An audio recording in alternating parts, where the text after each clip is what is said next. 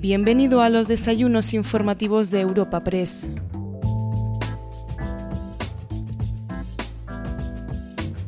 Te presentamos una nueva entrega de los desayunos informativos de Europa Press gracias al patrocinio de Altadis, Cepsa, Fujitsu, Ibercaja, KPMG, Telefónica y Veolia. El ponente protagonista de esta ocasión es el presidente de Murcia, Fernando López Miras. Para la presentación de este encuentro y del protagonista invitado de hoy, contamos con el presidente del Partido Popular, Alberto Núñez Feijó.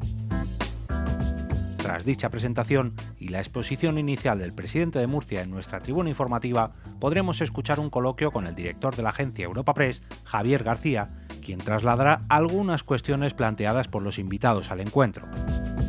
Pero antes de todo esto, podemos escuchar a Asís Martín de Caviedes, presidente ejecutivo de Europa Press, abriendo este desayuno informativo.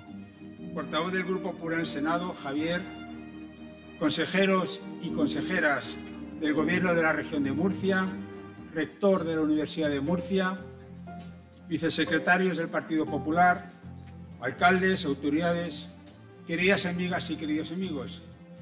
Creedme si os digo que me hubiera encantado ser yo quien presentara al presidente de la región de Murcia, pero ciertamente en esta sala hay alguien mucho más importante que yo, que es el presidente del Partido Popular y será él quien presente a nuestro candidato. Perdón, presidente, adelante.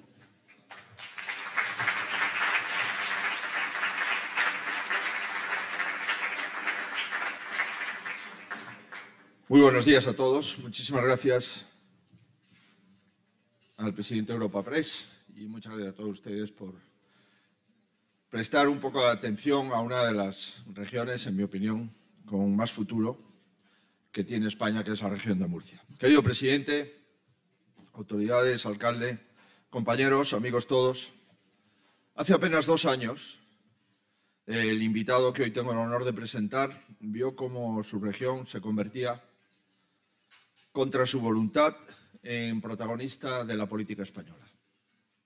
En medio de una ola pandémica durísima, con un riesgo de colapso sanitario y con muchos sectores económicos pasando una profunda crisis, España todavía no se recuperó en términos de Producto Interior Bruto de la referida pandemia. Digo que durante ese tiempo hubo partidos en nuestro país que no estaban velando por los problemas reales de los ciudadanos, sino que estaban orquestando un control de las instituciones a varias bandas, como si se tratase realmente de una partida de ajedrez y no de la estabilidad mínima e imprescindible durante la pandemia en lo que se refiere a la situación política de Murcia. Me refiero, como ustedes saben, a aquella moción de censura que durante la pandemia planteó el Partido Socialista y otros. En aquel momento lo viví como presidente de Galicia y, por tanto, recuerdo bien las preocupaciones, las inquietudes y la desazón que todos los presidentes autonómicos, que son realmente los que gestionaron la pandemia, estábamos viviendo durante aquellos meses, años. Por eso también sé que aquella maniobra en aquel momento fue uno de los episodios de mayor irresponsabilidad que he conocido desde que me dedico a la política. Y hace un año pude empezar eh, la campaña para presentarme al Congreso Nacional de mi partido y dije que uno de los objetivos por los que me presentaba era que España pasase página a la peor política que he conocido en nuestro país en su historia reciente que pasase página España a la frivolidad, a la incapacidad para gestionar las cosas públicas y también a los políticos que dedican más tiempo a sus intereses personales que a los intereses generales de los ciudadanos. En estos meses, en mi opinión, el Gobierno central ha agravado casi todos los problemas de la política española y muy especialmente los que estaban en su mano. En mi opinión, insisto, y creo que en la mayoría, o al menos en buena parte de los ciudadanos españoles, el gobierno está acorralado. Acorralado por su división, acorralado por sus escándalos, acorralado por sus errores. Acorralado porque no son capaces de tener una posición única en nada o en casi nada. Tal es el nivel de confrontación, tal es el nivel de ruptura, tal es el nivel de choque entre lo que debe ser un gobierno y lo que es el gobierno actual. Que creen que lo mejor que tienen para remontar es anunciar que se han puesto de acuerdo en algo, sea útil o dañino, eso sí, pero que al menos se han puesto de acuerdo en algo. El gobierno de Sánchez, en mi opinión, también está acorralado porque cada ley que saca adelante contiene errores mayores que la anterior, porque su gestión económica encadena fracasos y porque se ha generado crisis de una gran magnitud hasta en asuntos básicos de la gestión, como es diseñar unos trenes que entren por los túneles, cosa que parece obligado para cualquier gobierno, y mucho más si es un gobierno occidental. Y el gobierno Sánchez está acorralado en tercer lugar porque es víctima de su hemeroteca y la hemeroteca es implacable. Su supuesta lucha contra la corrupción, su supuesta lucha contra el feminismo ha quedado sepultada.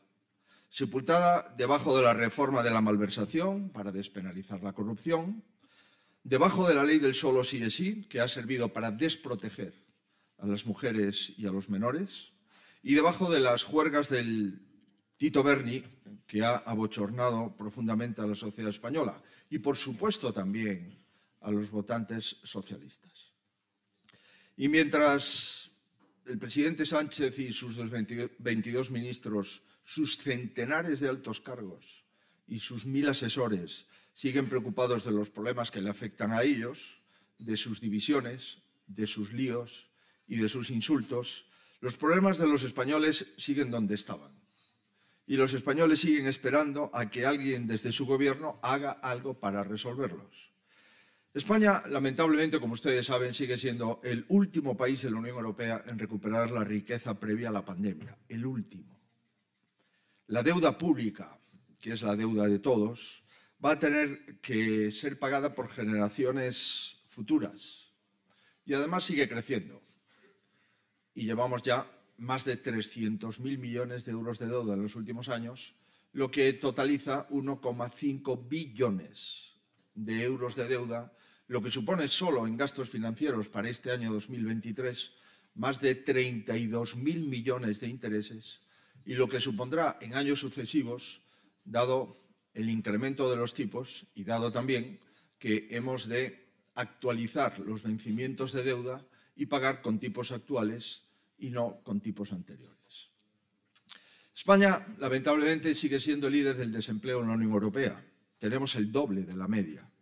Incluso si no contamos los más de 400.000 que el Gobierno mantiene ocultos. Y más de una cuarta parte de la población española vive en riesgo de pobreza. Más del 27% de la población española, más de 13 millones de españoles, vive en riesgo de pobreza. Llenar la cesta de la compra sigue siendo un lujo para millones de familias porque seguimos inmersos en el mayor proceso inflacionario desde la década de los años 80 del siglo pasado. Y las hipotecas siguen subiendo y les puedo asegurar que en el mes de marzo y en el mes de abril lo harán con intensidad, a una media de 300 euros cada mes. Aunque el Gobierno esto no le preocupe, les puedo asegurar que a la inmensa mayoría de los españoles sí nos preocupa. Y entiendo yo que a los políticos todos nos debería no solo de ocupar, sino de ocupar. Sigo creyendo que nuestro país merece un gobierno que deje de pasarse las semanas mirándose en el espejo y mire a los españoles para escucharles, para atender sus problemas, que pase más tiempo resolviéndonos que generando otros nuevos o que peleándose entre los socios. Tengo la suerte de poder estar hoy aquí con un presidente que comparte esta visión, que la ejerce y que la aplica en su día a día. Y si me permiten el pronóstico, creo que sus vecinos lo van a recompensar el 28 de mayo, es decir, pasado mañana. Hoy tenemos ante nosotros un presidente que se ha enfrentado a un mandato muy complejo, como todos sus colegas, y que ha logrado, por méritos propios, que se le identifique con algunas banderas que no son suyas, sino que son de su tierra y de su gente, por encima de siglas y apriorismos ideológicos. Permítame señalar cinco banderas. La primera, la reivindicación de una financiación más justa. La segunda, la defensa del agua para todos. La tercera, la recuperación del Mar Menor. La siguiente, unas infraestructuras dignas para la región. Y la última, una fiscalidad atractiva y competitiva. Pese a ser casi insultantemente joven, 39 años, aunque no lo aparenta, aparenta alguno más, pues tiene 39. Fernando López Miras es presidente de la región de Murcia desde mayo de 2017. De hecho, fue el presidente autonómico más joven de la historia de nuestro país, desbancando nada más y nada menos que a José María Aznar. No parece un mal precedente. Y antes había sido, entre otros, diputado en la Asamblea Regional, secretario general de Economía y Hacienda y director de gestión de un área sanitaria. Las personas que trabajan en los ámbitos de Hacienda y que han sido gerentes de áreas sanitarias, para mí tienen un enorme mérito. Les puedo asegurar que son las dos áreas más complejas. Gestionar los ingresos, los gastos los gasta cualquiera, y gestionar la sanidad son las dos áreas más complejas de un gobierno. Y antes de eso, además, tiene experiencia laboral en banca. Por tanto, han sido años bien invertidos.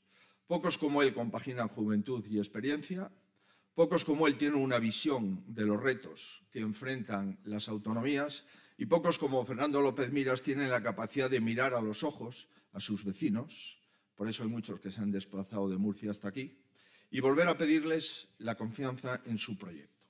Señoras y señores, les dejo con el presidente. Muchas gracias.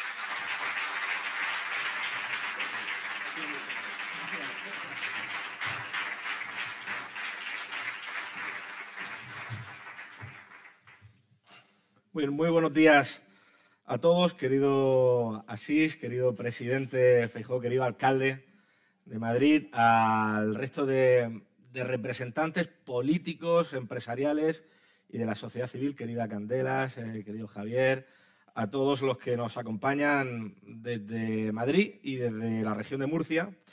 Eh, les agradezco desde luego su presencia, eh, pero antes que nada permítanme tres agradecimientos concretos y obligados. Primero, como no, a Europa Press, por su invitación a participar en estos desayunos que son una cita obligada ya en el panorama nacional. A SIS, a Candelas, muy especialmente gracias por vuestro cariño, por vuestro respeto siempre, por vuestro conocimiento de la región de Murcia y por vuestra defensa del Mar Menor que bien conoces, queridos. En segundo lugar, al presidente del Partido Popular por sus palabras de presentación. El presidente Feijó conoce bien la región de Murcia y su infinito potencial del que les hablaré esta mañana. Y también sus necesidades y aspiraciones con las que sé que está plenamente comprometido. Por todo ello, querido presidente, te doy las gracias nuevamente. En tercer lugar, me gustaría agradecer a todas las personas que nos acompañan por hacer un hueco en su agenda, que seguro siempre es apretada. También a los que lo hacen desde la región de Murcia o son dignos embajadores de ella en la capital de España. Saludos y agradecimientos a todos. Es desde luego una satisfacción compartir un tiempo de reflexión con ustedes en una especie de prestigioso análisis. Me propongo, en primer lugar, darles a conocer lo que es, no solo para mí, sino para muchos de los presentes, la mejor tierra del mundo, la región de Murcia. En segundo lugar, les quiero hablar y demostrar que otra forma de gobernar es posible.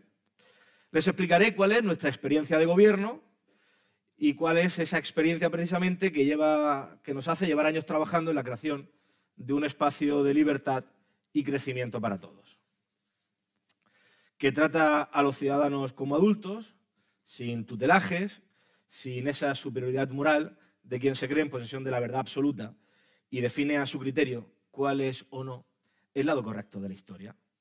Porque la nuestra, como verán, ha sido y es otra forma de trabajar y de defender el interés general. Un estilo que nos separa de la política de escaparate, de titular, del corto plazo, de la improvisación, de la confrontación que tanto se observa estos días desde la Moncloa. Un estilo que tiene mucho más que ver en cómo podemos hacer de nuestra región el mejor lugar para vivir, que no basado en el autoritarismo sordo y que tanto perjuicio está causando a los ciudadanos. Esa otra forma de gobernar la representa Alberto Núñez Feijóo y su proyecto político basado en la integración, el diálogo, el entendimiento y la concordia. Un proyecto necesario para poner fin a ese estado de bronca y confrontación que ha instalado Sánchez, llevado por unos intereses políticos alejados del sentir de la calle. Una forma de gobernar no experimental que ha demostrado su éxito durante cuatro legislaturas en Galicia. De ahí que seamos ya mayoría los que pensamos que España te necesita ya, presidente. No me extenderé, pero la nefasta ley del solo sí es sí es un ejemplo de cómo esa frivolidad puede dejar desprotegidas a miles de mujeres o el bloqueo de la justicia a la que no saben o no quieren poner una solución y que tiene atrapadas a miles de familias y de empresas. Insisto, creo que existe otra forma de hacer del servicio público un oficio útil a la sociedad. De eso creo firmemente que va la política. En tercer lugar, abordaré las asignaturas pendientes en la agenda del Gobierno de la Nación con la región de Murcia. Déficits en financiación, infraestructuras y recursos hídricos que ponen palos en las ruedas al progreso de ese sur que también existe y que es un motor de crecimiento de España. En cuarto y último lugar, les daré mi visión sobre la oportunidad que tenemos ante nosotros en este año de citas electorales y les explicaré por qué afirmo que hay sobradas razones para mirar al futuro con optimismo. Un año decisivo para dar un golpe de timón a esta nave a la deriva en la que se está convirtiendo nuestro país en manos de un gobierno en descomposición. Considero que es urgente tomar las medidas necesarias para solucionar la pérdida brutal de calidad de vida de miles de personas, de poder adquisitivo que está afectando sobre todo a los más débiles. Existe una crisis económica, eso es indiscutible, pero es muy diferente a la que sufrimos en 2008.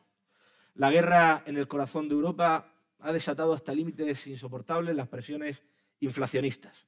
Los precios energéticos están desbocados y el suministro de combustible por la dependencia del mercado ruso está comprometido.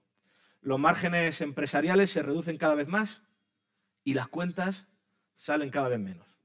Incluso hay sectores como el primario, de gran peso en mi región, que se encuentran al límite, lo que podría incidir en el abastecimiento de productos básicos para todo el país y Europa.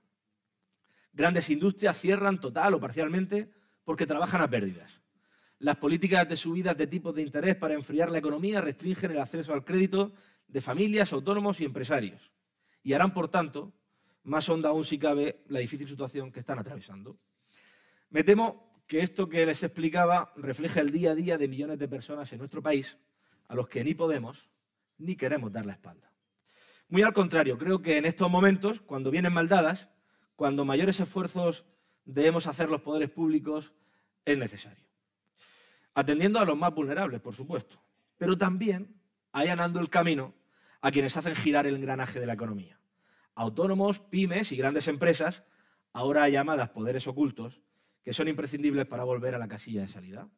Para recuperar el PIB que teníamos antes de que el COVID-19 amenazara vidas, vaciara calles y paralizar el pulso de la economía. En definitiva, para alcanzar y superar el nivel de riqueza prepandemia, como ya han hecho, por cierto, la casi totalidad de nuestros socios europeos. Repito, esto no es posible sin nuestros emprendedores y nuestros empresarios.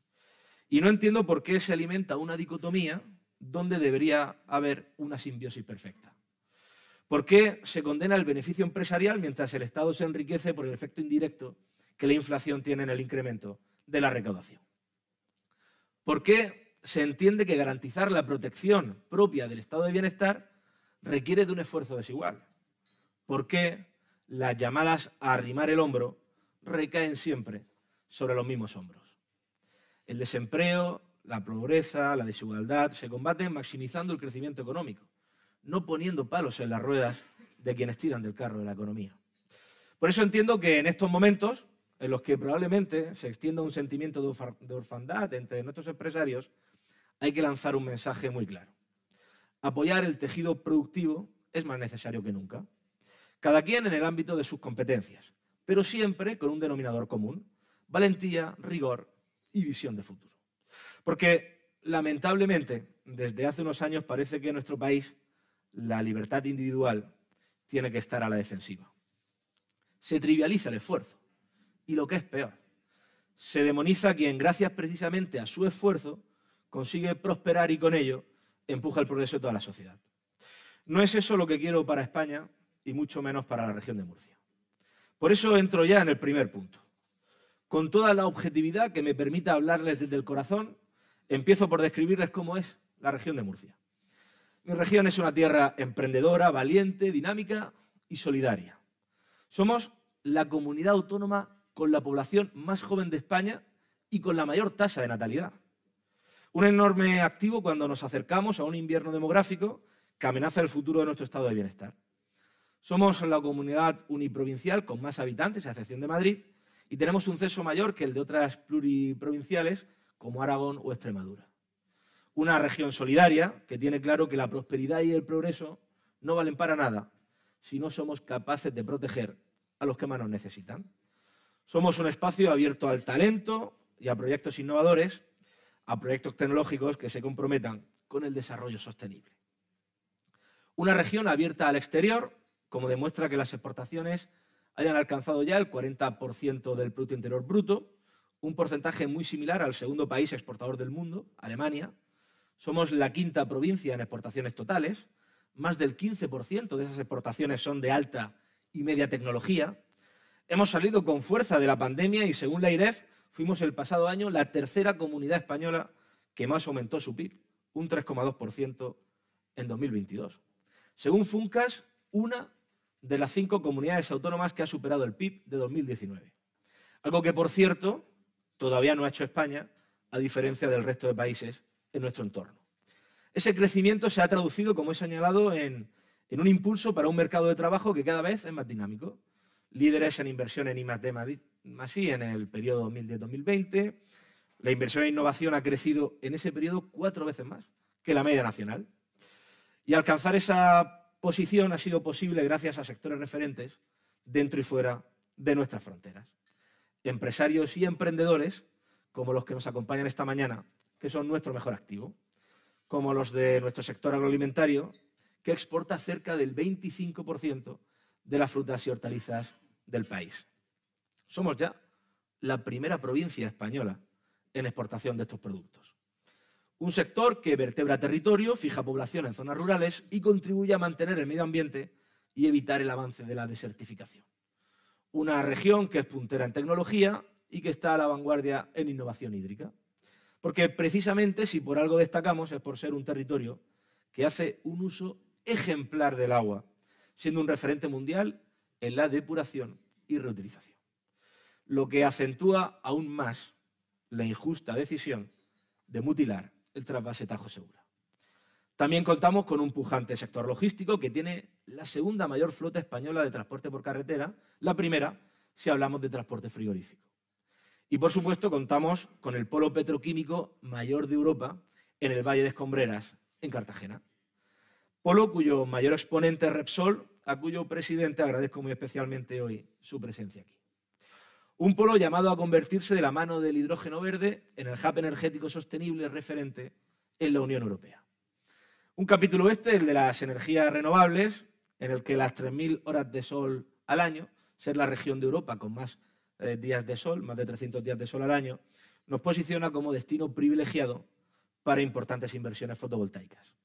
En definitiva, una suma de factores que han hecho posible un periodo de prosperidad que ha impulsado el progreso de la región de Murcia. Pero no caemos en la complacencia y trabajamos todos los días para arbitrar nuevas medidas que nos sitúen en el foco de los inversores y los proyectos de desarrollo empresarial. Así hemos convertido a la región de Murcia en un espacio de libertad económica donde la moderación fiscal, la simplificación administrativa y los incentivos a la inversión son nuestra bandera y han hecho que durante los últimos cuatro años cada día se creen seis empresas en la región de Murcia.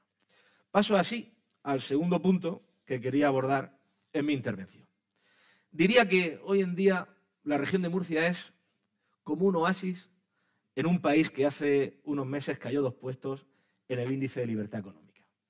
Nuestro estímulo y apoyo a la iniciativa privada se sostiene sobre tres pilares. Seguridad, estabilidad y confianza. Hemos eliminado burocracia, hemos eliminado el intervencionismo, simplificando trámites para que la Administración no sea un obstáculo cuando se trata de generar empleo y oportunidades. Culminando esto con la tercera ley de simplificación administrativa y dinamización de la inversión aprobada hace tan solo unos meses. La libre circulación de empresas y profesionales propugnada por la Unión Europea es una realidad en nuestra región gracias a la normalización de la declaración responsable.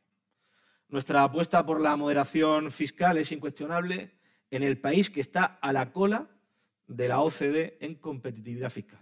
34 de 38 según el ranking Tax Foundation. Convencidos de que el mejor lugar en el que puede estar el dinero no es en las administraciones, sino en el bolsillo de los ciudadanos. La, extensión del impuesto de sucesiones y donaciones tiene el mayor alcance de España en la región de Murcia, llegando hasta el tercer grado. Desde el 2018 hemos aplicado un plan de reducciones progresivas de la cuota autonómica del IRPF que nos situará este año 2023 como una de las comunidades con más baja fiscalidad. A lo que añadimos la deflactación de la cuota autonómica del IRPF para rentas de menos de 60.000 euros y este año también hemos eliminado el impuesto de patrimonio. Todo ello ha supuesto que los ciudadanos de la región de Murcia se hayan ahorrado desde 2018 1.400 millones de euros moderación fiscal junto a medidas para ayudar a las familias de renta media a llegar a fin de mes, porque son ellas, sin duda, las grandes víctimas de la escalada de precios. Por ejemplo, con una medida pionera en España, hemos aprobado un bono ayuda a la hipoteca con el fin de amortiguar los efectos de la subida de los tipos de interés en las familias de renta media. Estamos compensando la voracidad fiscal del Gobierno de España dando oxígeno a las economías familiares al mismo tiempo que hemos apoyado a las empresas y a los autónomos. Balones de oxígeno a las clases medias mientras reforzamos nuestro poder de atracción de inversiones, que ha crecido un 50% en los últimos cinco años. El Financial Times nos ha reconocido como la séptima región europea con mejor estrategia de captación de inversiones. Somos la mejor tierra del mundo para vivir y también para invertir. Quiero aprovechar mi presencia en este acto para anunciar la puesta en marcha de un centro de captación de inversiones de empresas nacionales y extranjeras que se integrará en el programa La región de Murcia te espera, Waiting for You. Abriremos líneas de financiación específicas para su captación y les acompañaremos en su proceso de traslado desde cualquier parte del mundo. Y vamos, por supuesto, a incentivar su llegada y su implantación en la región de Murcia. Quiero recordar que a estas facilidades para invertir se suman otras ya en vigor, como la convalidación de los permisos y las autorizaciones de las empresas que operen en otras regiones de España y quieran trasladarse a la región de Murcia. Nos convertimos así en la comunidad autónoma de España con mejores condiciones para invertir y sacar adelante una empresa. Nosotros sí creemos en la iniciativa privada para hacer una sociedad con más oportunidades. No hostigamos a las empresas ni las demonizamos. Son las palancas para crear empleo, sin duda, y mal ejemplo se da señalándolas y tratando de descargar sobre los empresarios el mal resultado de políticas económicas claramente ineficaces. Cuando en realidad los empresarios conforman un escudo social fundamental para garantizar nuestro estado de bienestar. Una lección que no han aprendido los paladines del pensamiento único, porque nadie, nadie tiene la patente de lo social. Ni siquiera quienes desde un adanismo infantil creen que tras más de 40 años de democracia han llegado para crear el estado de bienestar, la igualdad, el feminismo. Mi gobierno, el de la región de Murcia, ha trabajado estos años, por cierto, con el viento en contra de una financiación exigua para mejorar la vida de los murcianos. Como todos hemos sufrido el desgaste de un sistema sanitario al que la pandemia dejó muy debilitado. Pero hoy, hoy puedo afirmar que fuimos la primera comunidad autónoma de España en alcanzar un acuerdo con sindicatos y profesionales sanitarios que está siendo tomado como referencia en otros territorios, multiplicando esfuerzos, racionalizando gasto, escuchando a los profesionales del sector para priorizar unos recursos que son limitados. volcados en dotar de más personal y más medios al sistema sanitario, especialmente a la atención primaria.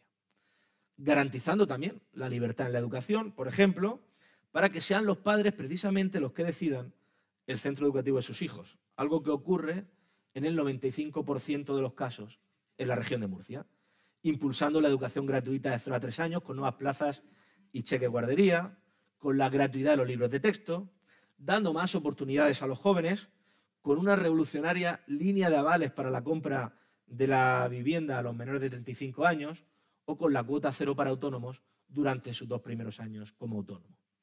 Y trabajando, por supuesto, para que nadie se quede atrás, destinando, por ejemplo, un millón de euros al día para luchar contra la pobreza o implementando el primer pacto regional para la lucha contra la violencia de género aprobado en nuestro país.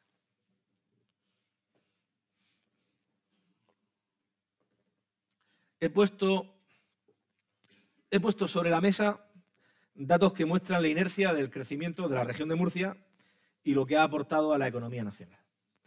Esto me lleva a subrayar la potencia y la fuerza de la región de Murcia como pieza fundamental en el damero nacional. Colocamos en colocarnos en la posición de salida no ha sido fácil, porque hemos tenido que gobernar con el viento en contra del gobierno de Sánchez. Hay políticos que no entienden que lo que es bueno para el Levante es bueno para España. Esto me lleva al tercer punto de mi intervención. Después de ser uno de los últimos territorios a los que ha llegado la alta velocidad, 30 años después de que llegara a Sevilla, nos han puesto un tren prácticamente convencional por las paradas que hace y el tiempo que tarda. Decepción es la palabra que describe, que mejor describe el sentimiento, no ya del gobierno regional, sino del conjunto de la sociedad murciana. Parece que lo más positivo que podemos decir es que al menos los trenes en la región de Murcia sí caben por los túneles. Seguimos esperando el corredor mediterráneo, lo necesita el Levante, pero también nuestro país como palanca de progreso. Es un instrumento decisivo para articular esa conexión y cooperación entre las comunidades autónomas que integran el arco, mediterráneo y que suponen el 50% del PIB y de la población de nuestro país. Por eso les aseguro que reclamar su puesta a punto seguirá ocupando un lugar relevante en la agenda de mi gobierno. Decía que hemos gobernado con el viento en contra del gobierno de España y su resistencia a reformar el sistema de financiación es un buen ejemplo. Somos la peor comunidad financiada junto a la comunidad valenciana, lo que nos obliga a multiplicar cada céntimo de euro que llega a nuestras arcas. Reprochan que nos endeudamos, aunque tengo claro que los ciudadanos de la región de Murcia van a recibir la atención que merecen en sanidad, educación y política social. Porque por encima de los números están las personas y ellos no van a pagar las consecuencias de un modelo de financiación que nos perjudica claramente como comunidad autónoma. Y luego, luego está el agua. Quienes recibimos el agua del trasvase Tajo Segura hemos sido víctimas de una de las decisiones más sectarias y diría que hasta premeditada del gobierno de Sánchez. El agua es la energía que mueve la industria más importante del levante español. Un sector primario al que debemos que el COVID-19 haya sido la única pandemia en la historia de la humanidad en la que no ha habido desabastecimiento de alimentos. En España hay 40 trasvases, pero por lo visto solo sobra uno, el trasvase Tajo Segura, por razones que escapan desde luego a toda lógica técnica o científica. Han decidido con una visión cortoplacista que seguramente atiende a un cálculo meramente electoral, torpedear el motor económico del sureste español, sin calibrar el alcance que tiene esta injusticia en el futuro de nuestro país. El 70, el 70% de las frutas y hortalizas de nuestro país está regada por el trasvase Tajo Segura. No son conscientes de lo que, de lo que es malo para la región de Murcia, para Andalucía o para la comunidad valenciana, también es malo para España. Como comprenderán, no me voy a quedar de brazos cruzados ante esta especie de integrismo hídrico de Sánchez y Rivera. Sobre todo cuando no se nos puede pedir mayor esfuerzo en la gestión de los escasos recursos que tenemos. Con el 3% del regadío de toda España, producimos el 25% de las frutas y hortalizas de este país. Depuramos y reutilizamos el 98% de las aguas urbanas. España el 7%. Han oído bien. La región de Murcia el 98%. España el 7%. ¿Podemos pedir que otros hagan lo mismo? Yo desde luego creo que sí. Si el resto hace lo que hacemos nosotros, ya tenemos parte de la solución. Son datos objetivos. Por eso creo que hace falta un plan hidrológico nacional, un pacto nacional del agua, nacido de algo que nos parece ahora tan lejano como el consenso. Un consenso que es básico en políticas de Estado. Y el agua, como la energía, es una política de Estado. Mientras no seamos capaces de lograr abrir una mesa para debatir, dialogar y conciliar intereses, seguiré dando la batalla. Siempre reivindicaré en solitario junto a otros dirigentes autonómicos lo que es de justicia, pero no en detrimento de ningún otro territorio español. No quiero menos para nadie, quiero más para todos. Porque la demagogia ideológica, el divide y vencerás en cuestiones de Estado, como las infraestructuras, la financiación o el agua, nunca han sido buenos compañeros de viaje. Termino con el cuarto punto que les enunciaba al inicio de mi intervención. He querido mostrarles cómo es la región de Murcia. Toda su fuerza que se mide en el valor que aporta cada una del millón y medio de personas que la habitan. Personas que se esfuerzan, honradas, trabajadoras y aguerridas. Aquí tenemos un buen ejemplo en el seleccionador nacional José Antonio Camacho. Valientes como el maestro Liria, que también nos acompaña. Les he contado cómo se pueden hacer las cosas de otra forma, con sensatez y solvencia, transmitiendo seguridad y confianza a las familias, a los emprendedores y a nuestras empresas. He hablado también de los obstáculos que vamos sorteando, pero que no merman en absoluto nuestro empeño. También les digo, sin ellos llegaríamos antes, pero no más lejos. Pero no es un axioma.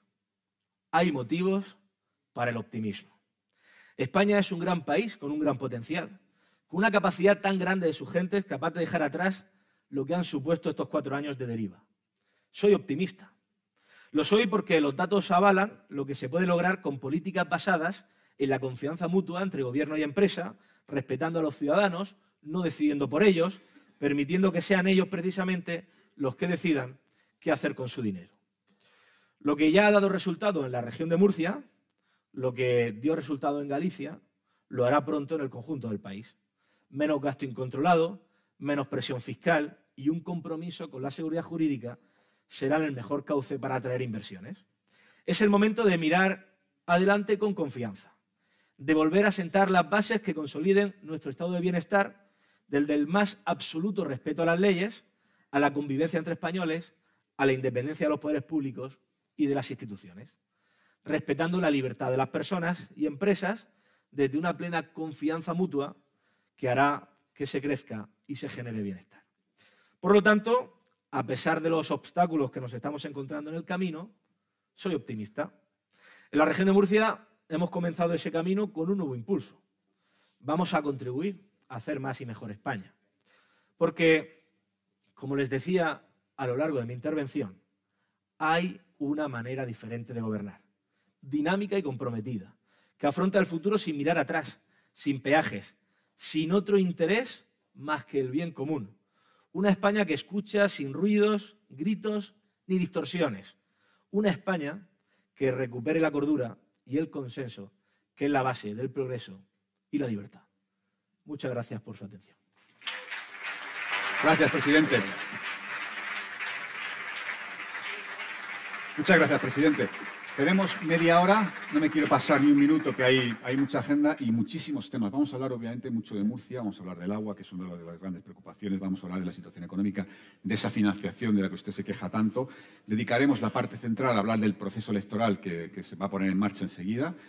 Y, terminaremos el, desayuno hablando un poco de la situación general de, España.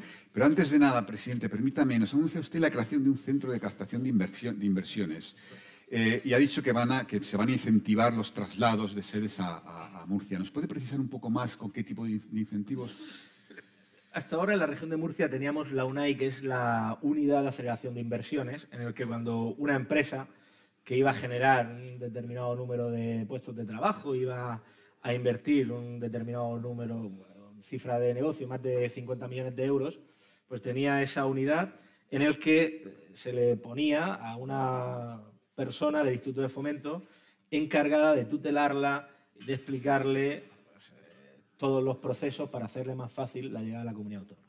Queremos dar un paso más y queremos tener un centro específico en el que, primero, cuando alguien muestre su interés en llegar a la región de Murcia, se le acompañe en todos los procesos. Cuando digo se le acompañe en todos los procesos, me refiero desde los procesos meramente administrativos, eh, para simplificarle todos los trámites administrativos que sean necesarios, hasta los procesos más personales, acompañarles en la búsqueda de un colegio para sus hijos, acompañarles en la tramitación de la tarjeta sanitaria, por ejemplo, y que también se les establezcan eh, incentivos, por supuesto, incentivos a la inversión y también incentivos en a aquellos que decidan, aquellas personas que decidan iniciar empresas, sobre todo de base tecnológica, incentivos en el RPF de hasta un 70%. Bueno, presidente, vamos al asunto del agua, que es, central para, Murcia. Ha dicho que no se van a quedar con los brazos cruzados. Eh, ¿Qué pueden hacer? Bueno, este gobierno ha demostrado que cuando quiere hacer algo, lo hace, ¿no? Y, además eh, saltándose los principios eh, democráticos de aprobar, desde luego, decisiones trascendentales para el conjunto del país sin una mínima mayoría que yo creo que sería siempre deseable. Evidentemente se ha sido capaz de eliminar el delito de sedición a petición de los sediciosos. Se ha sido capaz de rebajar la malversación a petición de los corruptos y si para cambiar una ley que está rebajando penas a agresores sexuales y sacando de la cárcel a violadores, estamos asistiendo a este espectáculo, pues desde luego si quiere cerrar el trasvasetajo seguro lo va a hacer, claro. Pero nosotros desde luego vamos a hacer todo lo que esté en nuestra mano. Políticamente, por supuesto, eh, institucionalmente y judicialmente. Saben que ante una decisión sectaria, la del recorte del 50% del trasvase Tajo Segura, aprobado sin un solo informe científico ni técnico en el Consejo de Ministros, presentamos alegaciones al Consejo de Estado y el Consejo de Estado asumió las alegaciones que presentó la región de Murcia. Esto, en fin, pues como tantas otras eh, recomendaciones del Consejo de Estado han sido desoídas por el Gobierno. Ahora vamos a preparar, estamos ya preparando un recurso ante el Supremo que aprobaremos en el Consejo de Gobierno de la próxima semana, no esta, de la siguiente, contra esa decisión arbitraria y sectaria. Y vamos a llegar hasta donde sea necesario. De todas formas, presidente, hay ya varias sentencias del Supremo. Creo que son siete sentencias del Supremo que no han solucionado nada. Bueno, las sentencias del Supremo, lo que, en cuanto a los recortes que ha hecho el Gobierno de España, lo que ha dicho es que el Gobierno de España podía hacer esos, esos recortes. ¿no? Eh, y es en el nivel 3, no voy a entrar con tecnicismo, pero claro, lo que nosotros estamos eh, reivindicando es que de forma arbitraria está haciendo esos recortes que no tienen nada que ver, lo aprobó el Consejo de Ministros, con lo que se ha recurrido al Supremo, que han sido decisiones en la gestión de las reglas de explotación, del mes a mes del trasvase. Este recorte, usted ha utilizado la palabra mutilación del trasvase de Tajo Segura, afecta a tres comunidades, Andalucía, Murcia, que son, están gobernadas por el PP, y Valencia, que está gobernada por el PSOE. Al principio el señor Chimo presidente de Valencia, fue muy crítico, pero yo no sé si ha empezado a conformarse, ¿tiene usted esa sensación? Mire, yo he tenido la oportunidad de, de, poder eh, tener pronunciamientos públicos y, y firmar protocolos eh, públicos para llevar a cabo acciones conjuntas en la defensa del trasvase con el presidente Moreno de Andalucía, tanto en Sevilla como en Almería. Eh, tuve una oportunidad de reunirme con el presidente Puig cuando el presidente del gobierno era Rajoy, pero desde que el presidente del gobierno era Rajoy no he encontrado receptividad para poder hacer un frente común con la comunidad valenciana. No sé el nivel de intensidad y reivindicación que, que tendrá el presidente de la comunidad valenciana. Usted ha enviado cartas al presidente del Gobierno y le ha pedido una reunión sobre este asunto. ¿Tiene alguna respuesta? Le he enviado 10 cartas para hablar de trasvase Tajo Segura en los últimos cuatro años. Solo me contestó una, en la que me dijo que no nos íbamos a reunir. Le he resumido la carta, pero... Eh, Básicamente en la síntesis, sí. Presidente, por ir terminando con este asunto que no quiero que monopolice el desayuno, yo les he escuchado mucho alarmismo respecto a este recorte en el, en el, trasvase, pero hasta el punto de que hablan de que se podría poner en riesgo el suministro de frutas y hortalizas. O sea, es que se ha tomado una decisión, como tantas otras que toma el Gobierno de España, sin analizar y hacer una reflexión de las consecuencias que tiene para el conjunto del país. El trasvase Tajo Segura riega el 70% de las frutas y hortalizas. Esto, en primer lugar, genera un impacto en la balanza comercial de nuestro país de 21.000 millones de euros. Yo no sé si, España puede prescindir de esos 21.000 millones de euros en exportaciones. Le estoy hablando de unos puestos de una generación de puestos de trabajo eh, de más de 300.000 puestos de trabajo. Riega 55 millones de árboles, que esto también es importante para combatir, para la lucha contra el cambio climático. Esos 55 millones de árboles están generando el CO2 equivalente a una población de 300.000 habitantes. ¿no? Está impidiendo que el desierto avance del norte de África al sur de Europa. Y además está abasteciendo los hogares de dos millones y medio de españoles, que se van a ver con menos agua y por lo tanto tendrá que ser más cara, porque en la región de Murcia se paga el agua. Eh, las consecuencias pueden ser dramáticas, pueden ser dramáticas. Entonces, yo creo que no se han dado cuenta del impacto que puede tener esa decisión. Mucho más si tenemos en cuenta lo que decía en mi intervención sobre el abastecimiento en la pandemia, la primera pandemia sin, sin, desabastecimiento, si ahora estamos hablando también de la crisis inflacionista, de la subida de los precios, menos alimentos disponibles en España, o los traemos de fuera y los pocos que queden hay que pagarlos mucho más caros.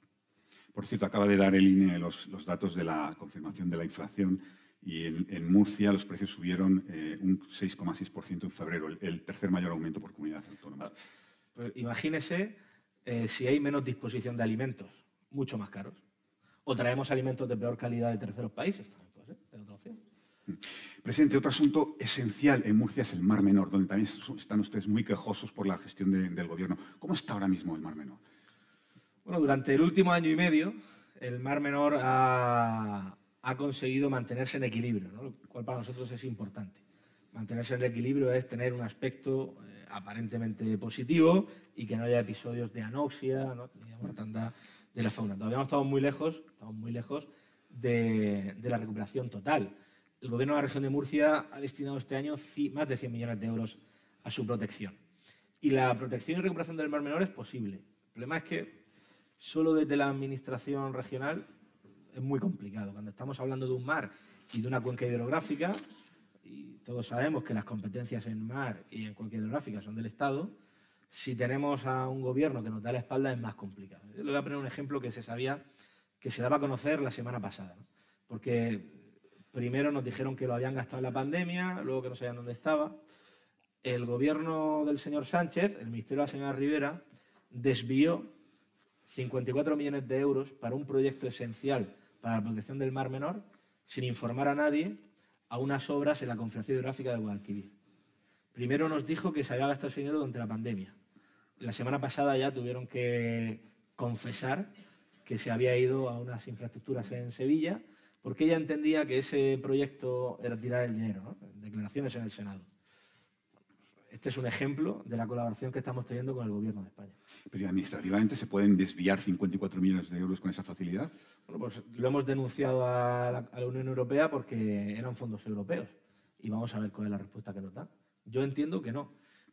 Creo que no se puede hacer con esa facilidad y mucho menos sin informar a los receptores de un proyecto que ya estaba aprobado. Presidente, hablado usted también de la sanidad. Eh, permítame que le pinche un poco. ¿Alguna de las comunidades que se ha interesado por su modelo, por ese pacto, por ese acuerdo que ha tenido con sanitarios y con profesionales, es la Comunidad de Madrid? Eh, mire, nosotros tenemos, eh, desde la independencia más absoluta que nos dan los, los gobiernos autonómicos, por supuesto, que no puede ser de otra manera, es cierto que tenemos una relación muy fluida entre los distintos gobiernos y entre los distintos consejeros de, sanidad. Y, yo creo que han hablado todos los consejeros de sanidad de las comunidades del Partido Popular. Era una forma cordial de preguntarle si le recomendaría a usted, Isabel Díaz Ayuso, que cierre ese, conflicto.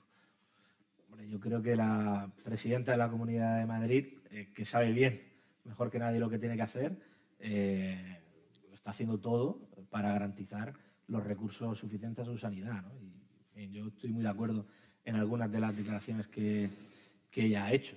Yo, no sé quién para, para, darle consejos a otro presidente autonómico, sí que sé y soy consciente, consciente de, que, de que está haciendo todo para garantizar todos los recursos en el ámbito sanitario como hacemos el resto de comunidades autónomas. Mm. Financiación, presidente. Usted siempre se queja que es la segunda eh, región peor financiada después de, Valencia. Ya esta legislatura también se ha perdido para la reforma del sistema de financiación autonómica. ¿Confían en la próxima eh, que, se, aborde y que se pueda mejorar la financiación de Murcia? yo tengo claro que el presidente que va a abordar la reforma de la financiación autonómica es el presidente Fijo. Eh, primero porque ha dado sobradas muestras de esa voluntad y segundo porque hemos comprobado ya que Sánchez no lo va a hacer. Em, durante la etapa del presidente Rajoy ya se inició esa reforma del sistema de financiación y se dieron pasos importantes. Se creó un comité de expertos independientes, se dio el primer paso que era establecer cuál era el déficit del sistema de financiación autonómica, se, llegó a un acuerdo de que había un déficit de 16.000 millones de euros y justo cuando se iba a ver la forma de cómo eh, conseguir ese aporte de 16 millones de euros, llegó una moción de censura y se metió en un cajón la reforma del sistema de financiación. Por tanto, tenemos que esperar, afortunadamente, yo creo que ya queda poco, a que el presidente Fijo haga esa reforma. ¿Y el presidente Fijo y usted, usted y el presidente Fijo están alineados en esto? Hombre, sin duda. Es que cada comunidad tiene unos intereses distintos. Algunos hablan de la dispersión, otros hablan de la población. Yo creo que en, lo que en lo que todos coincidimos es que la región de Murcia y la comunidad valenciana son las comunidades peor financiadas. Y ese es un muy buen punto de partida. Bueno, presidente, eh, vamos a hablar un poco de política y del proceso electoral que se nos viene encima, pero antes permítame casi una curiosidad personal. Estuvo usted el otro día con el Papa y le invitó a visitar Murcia con motivo del año, eh, del año jubilar. ¿Qué le dijo el Papa? Creo que no se puede decir, ¿no? ¿Por, qué? ¿Por qué? No estamos en Roma, estamos en Madrid. Aquí no llega la diplomacia vaticana. No, bueno, pues, se interesó se interesó por el año jubilar de Caravaca de la Cruz, por, por la región de Murcia y, en fin, pues eh, por, por, las acciones sociales del gobierno de la región de Murcia y por diversas cuestiones. La verdad que fue un encuentro para mí de lo más inspirador y de los más emocionantes de, los últimos años. Pero en lo, relativo a la posibilidad de una visita no, no se comprometió a nada, ¿no? Entiendo. Yo creo que es complicado. Evidentemente la visita la hice con insistencia pero es cierto que, el Papa está midiendo muy bien sus salidas al exterior y yo creo que está centrado sobre todo en ir a aquellos sitios donde es más necesaria su presencia y su labor evangelizadora. Bueno, eh, vamos entonces con el proceso electoral, pero antes permítame una cosa. ¿Le ha afectado a usted personalmente algo la sentencia, la condena a su predecesor, a Pedro Antonio Sánchez?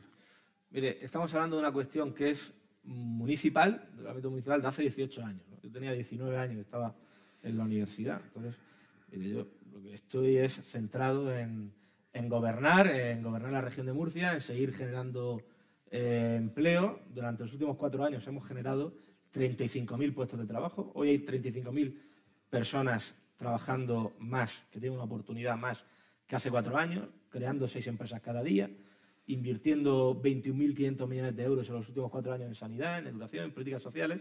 Esas son mis preocupaciones y mis ocupaciones. Bueno, presidente, elecciones el 28 de, mayo. La Asamblea eh, Regional de Murcia son 45 diputados, por tanto, la mayoría absoluta son 23. Ustedes tienen ahora 16. Las encuestas les están dando en torno a 20-21. ¿Se conformaría? No, claro que no. Por supuesto que no.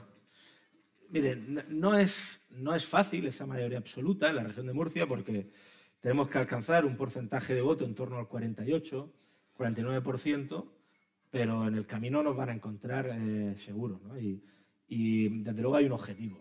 El objetivo es tener una mayoría suficiente y contundente que permita un gobierno de estabilidad.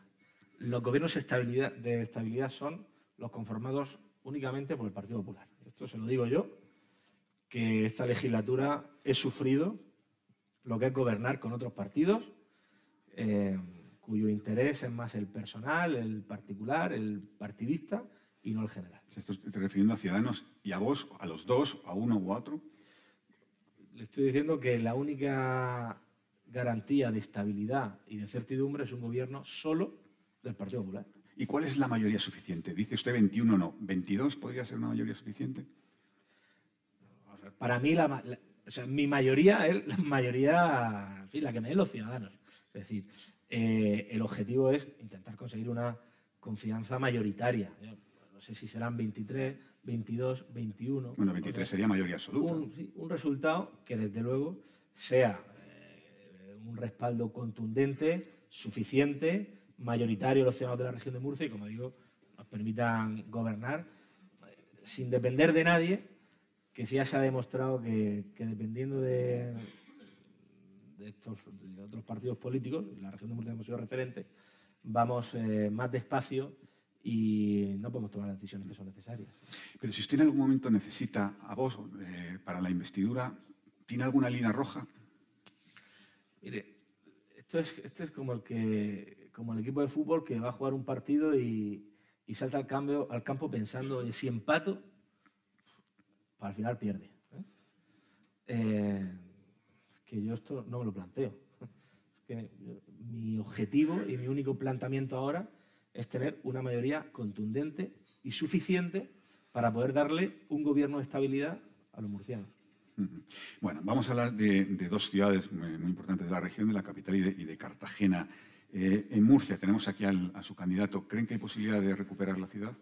Bueno, yo estoy convencido de que el rector Ballesta va a volver a ser eh, alcalde, porque, porque fue un gran alcalde, porque interrumpieron de una manera egoísta, ambiciosa, eh, no se me ocurren más descalificativos para definirla, una gestión brillante, dos años de brillantez en, esta última legislatura y para colmo además, eh, quien fue la alternativa ha demostrado sobrada incapacidad para gestionar la capital de la región de Murcia. Pues yo creo que eh, la gestión brillante de su etapa como alcalde, su capacidad personal, profesional y política eh, es ya de por sí aval suficiente para asegurarle hoy aquí que volverá a ser alcalde y por si esto no fuera suficiente, la incapacidad manifiesta del Partido Socialista, Podemos y Ciudadanos, pues eh, también ayudará. Y el segundo caso es Cartagena. También tenemos por aquí a la, a la, alcaldesa. En Cartagena gobiernan ustedes. Pero en Cartagena hay una cierta distorsión, si me permite, y no quiero ser peyorativo, pero hay un candidato que no sé si calificarle de regionalista, cantonalista, no quiero ser peyorativo, ¿eh? de verdad, o sea, que distorsiona un poco la situación. ¿Creen ustedes que van a conservar Cartagena? Bueno, en Cartagena tenemos una gran alcaldesa, de hecho es políticamente la, mujer eh, con una mayor eh, representación política e institucional, ¿no? Noelia Arroyo. Ha hecho las cosas muy bien en una ciudad que es fundamental para España y para el Mediterráneo, 3.000 años de historia, que Europa eh, empezó en Cartagena. Alcalde, antes de que estuviera Madrid, estaban ya los fenicios haciendo intercambios en el puerto de Cartagena. Eh, y lo está haciendo y lo está haciendo muy bien. Es cierto que en Cartagena tenemos un, elemento eh, basado en el populismo y también en la radicalidad, en un cartagenerismo excluyente, eh, pues que puede distorsionar esa realidad, pero yo estoy convencido de que estos eh, dos años de gobierno de la alcaldesa Arroyo, su proyecto y desde luego el afecto que se ha ganado de la mayoría de los cartageneros hará que siga siendo eh, alcaldesa. Bueno, presidente, pues vamos a hablar, si le parece, un poco de asuntos nacionales y, y lo abordo con una pregunta que plantea Pedro González, que dice, ¿cree usted que la moción de censura del próximo martes permitirá que Pedro Sánchez recentre el debate público en la amenaza de la ultraderecha, representada esta, a su parecer, tanto por vos como por el PP? Yo creo que la moción de censura es, eh, va a tener un resultado innecesario en la situación por la que atraviesa España. No, no había ninguna necesidad de darle una victoria a Sánchez. Yo soy muy pragmático y entonces yo ya me voy al final. El final de la moción de censura va a ser Sánchez ahora mismo es, desde luego, en fin, no voy a calificar, pero todos coincidiremos en que es un presidente que está llevando a la deriva a España. El final de la moción de censura va a ser Sánchez de pie en la tribuna, bueno, en su escaño del Congreso de los Diputados, siendo aplaudido por la mayoría del Congreso. Esa es la realidad de lo que está pasando en España. de verdad, no le vamos a pasar de que no pueda salir a la calle Porque no solo no le aplauden los españoles, sino que, y yo estoy totalmente en contra de cualquier tipo de menosprecio, pero le abuchean en la calle, vamos a pasar de eso a una realidad inexistente, y es Sánchez eh, sí, saliendo victorioso en una moción de censura, de pie en su escaño, siendo aplaudido por esa mayoría Frankenstein del Congreso de los Diputados. Yo creo que no había necesidad de esto. Y quien, vaya, y quien haya propiciado y vaya a propiciar eso debería hacérselo mirar, desde luego. Por lo tanto, esto es un balón de oxígeno para Sánchez en un momento en el que, desde luego, entre la ley del solo sí es sí, eh, Tito Berni y compañía, creo que es un balón de oxígeno innecesario. Creo que quien ha planteado esta moción de censura no ha tenido una reflexión profunda ni, ha, ni se ha guiado por los criterios de responsabilidad. Además, si esto permítame, escuchando algunas declaraciones del señor Tamames, no sabemos muy bien qué modelo de país va a proponer. Bueno, esto, esto es otra, porque eh, la moción de censura se pueden plantear por dos cuestiones. Una, para ganarlas. Ya sabemos que no la vamos a ganar, claro. Una moción de censura en la que todos sabemos que quien se presenta allí, hasta el, propio señor profesor Tamames que se presenta allí, sabe que no va a ser presidente del gobierno, sabemos el final. Una posibilidad de plantear una moción de censura es para ser presidente del gobierno, descartada. La segunda es para escenificar una alternativa al gobierno actual.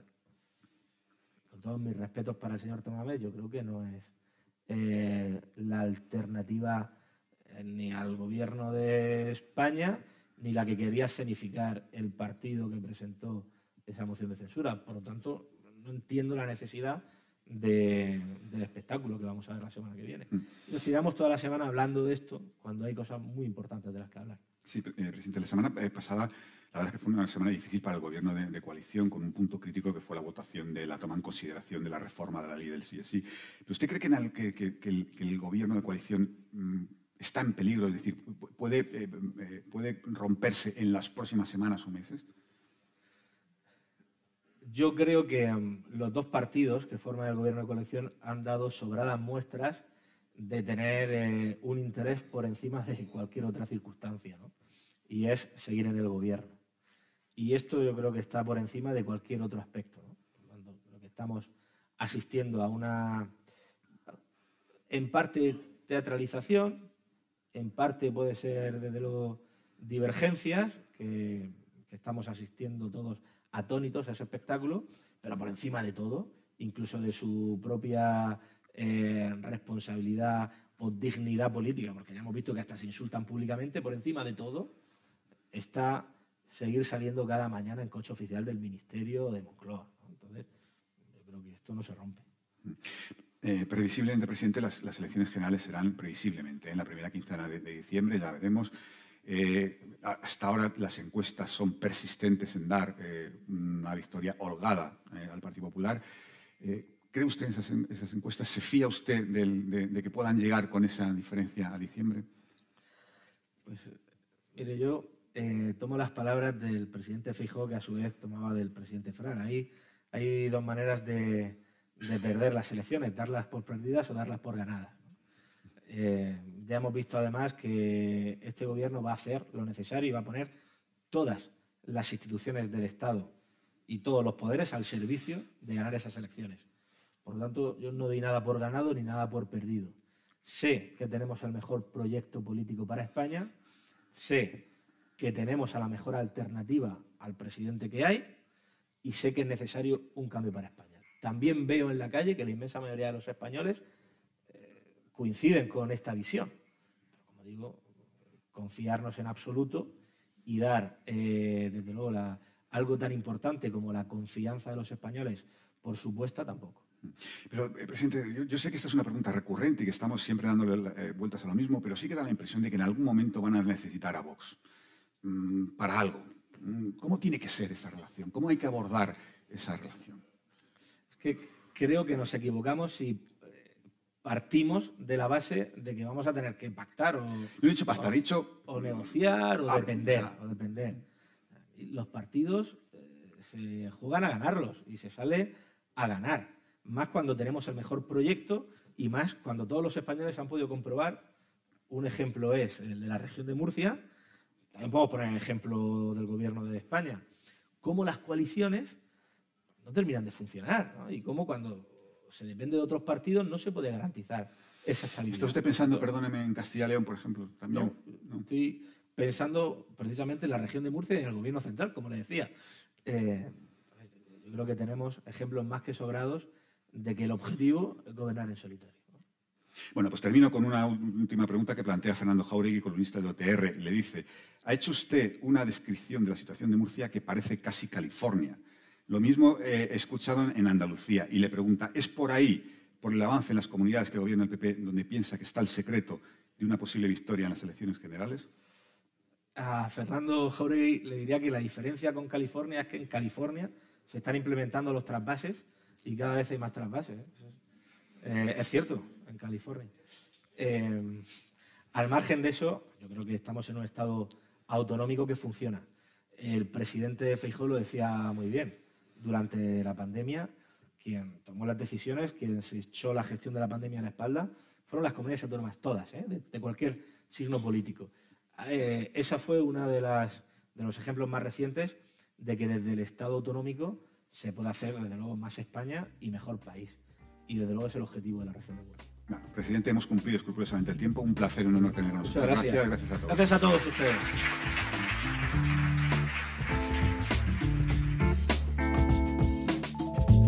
Despedimos esta entrega de los desayunos informativos de Europa Press invitando a todos nuestros oyentes a descubrir el resto de episodios de este programa, así como los distintos podcasts de nuestra red a través de europapress.es barra podcast.